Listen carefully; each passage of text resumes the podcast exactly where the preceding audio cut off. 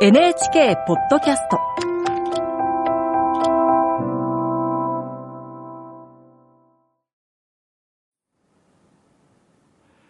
こんばんは、作家の高橋源一郎です。僕は新聞で人生相談のコーナーを受け持っているので、毎週相談の手紙を見ます。特に多いのが妻の悩み。姑に見られる夫の無理解や浮気。ずっと別れたいと思っているが、離婚したら食べていけないのでそれもできない。どうすればいいか。というものです。辛いだろうと思いながら、けれどもあまり同情する気にはなれません。どうしても僕の母を思い出してしまうからです。母についてはここでも何度かお話ししました。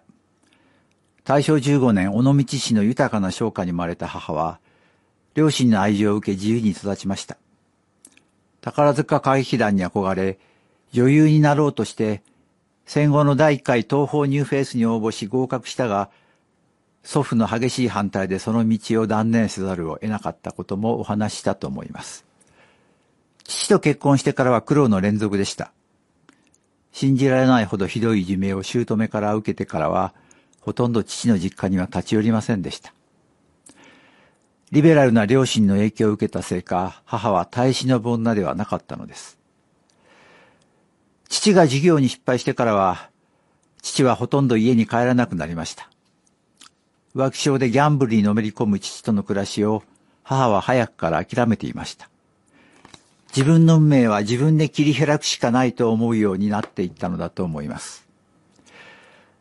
お嬢様育ちで料理さえほとんど作ったことがなかったのに、家が困窮してからは母は外で働くようになりました。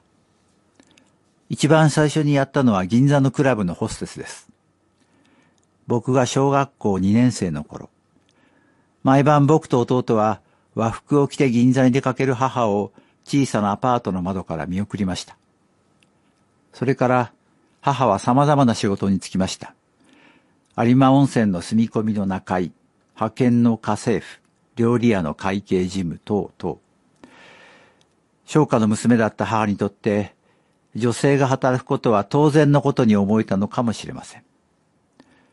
僕が大学1年の頃、母は家を出ましたが、それは自力で生きていくことに自信があったからでしょう。晩年母は髪を金髪に染め、森進一の追っかけをしたりしていました。推しの公演を追いかけるのが生きがいでした。驚くべきことに、70を過ぎても帽子を売る仕事を見つけてきて働き始めたのです。生活費を送っていた僕は、足りないなら増やすから仕事なんかやめて、と言いました。すると母は、こう言ったのです。